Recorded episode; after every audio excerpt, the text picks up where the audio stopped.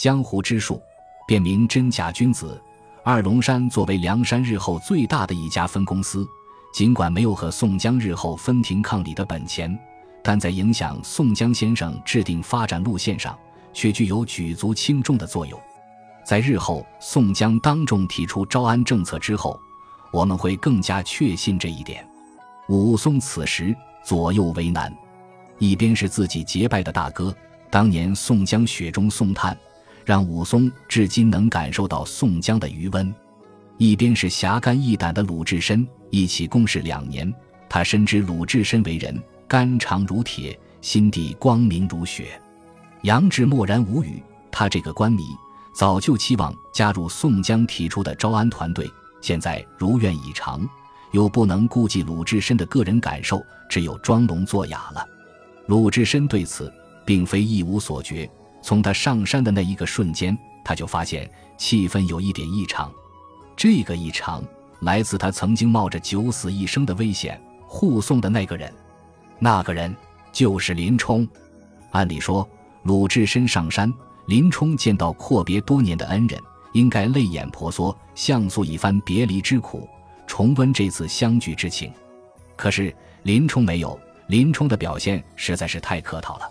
俗话说。就是见外。书中说，鲁智深上山后，开始跟各位好汉握手寒暄。就在这么个热闹场面，林冲同志从报恩的高度赞美了鲁智深千里救护他发配沧州的英雄主义精神。鲁智深对此反唇相讥，他委婉地告诉林冲：“哥们儿并不想你，我只是挂念你家中的老婆。你老婆现在有信吗？”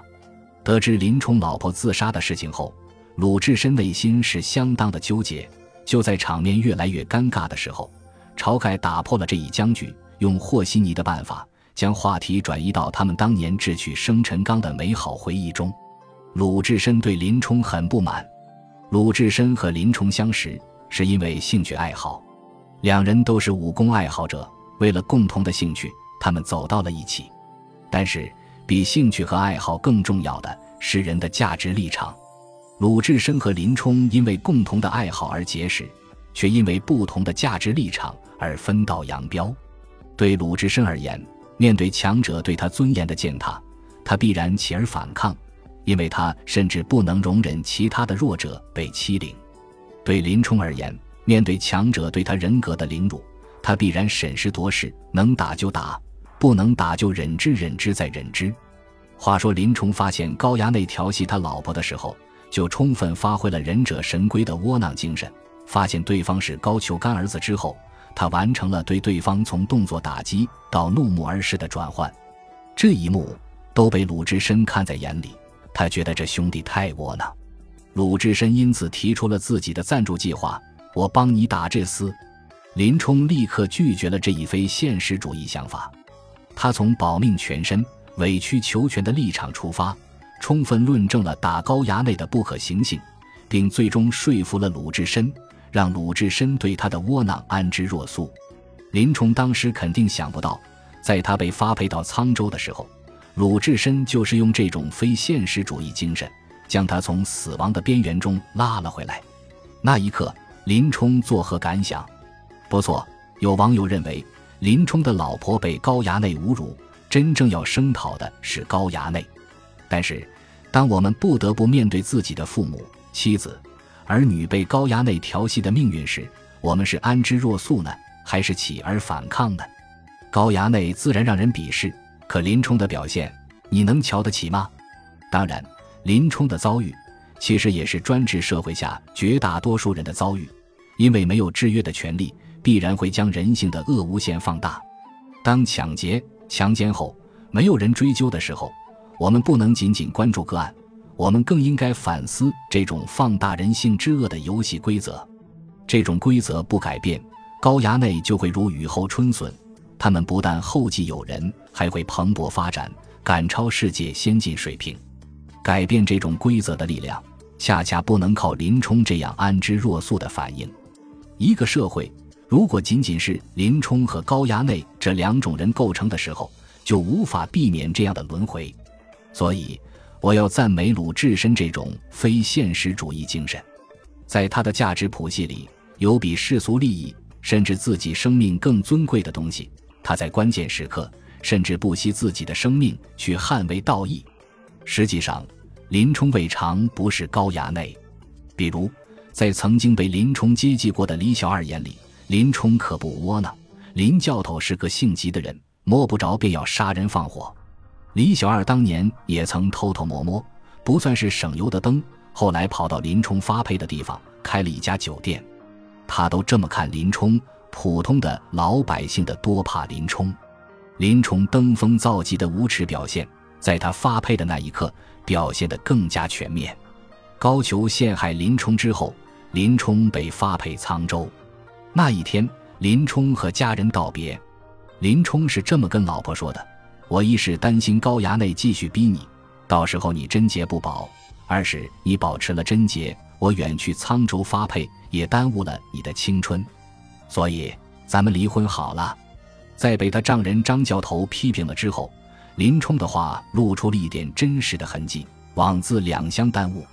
言外之意，不只是我担心耽误老婆的青春，我也担心我自己被耽误啊！我还需要活下来，继续委曲求全，幸福生活呢。为了离婚，林冲继续补充说明：你们要是不答应我，我就是回来。也不跟老婆你相聚了，这哪里是离婚？这分明是撇开和老婆的家庭关系。所谓我为离婚狂，古今真非林冲莫属。林冲老婆听后哭天抢地，这个女人有情有义，她不但拒绝了高衙内的凌辱，还对即将发配的林冲寄予了厚望。此时她不明白，为什么林冲要跟她离婚呢？丈夫，我不曾有半仙儿点污。如何把我休了？在看到休书的时候，他明白了：东京八十万禁军教头林冲，为因身犯重罪断配沧州，去后存亡不保，有七十年少，情愿立此休书，任从改嫁，更无争执。委实自行情愿，并非相逼。恐后无凭，立此文约为诏。某年年某月某日，他明白了，所以他哭了。这个女子最后自杀而亡，未尝不是对林冲失望的表达。林冲和他老婆真的很不般配，一个是人高马大的懦夫，一个是柔弱无骨的巾帼。他们是两个世界的人，走到了一个家庭里。人生最大的悲剧莫过于此。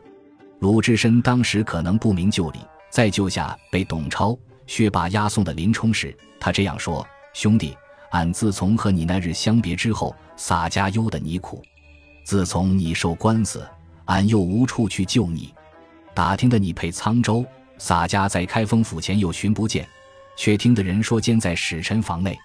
那时鲁智深救林冲，是因为林冲的兴趣和爱好，他们因此成为兄弟。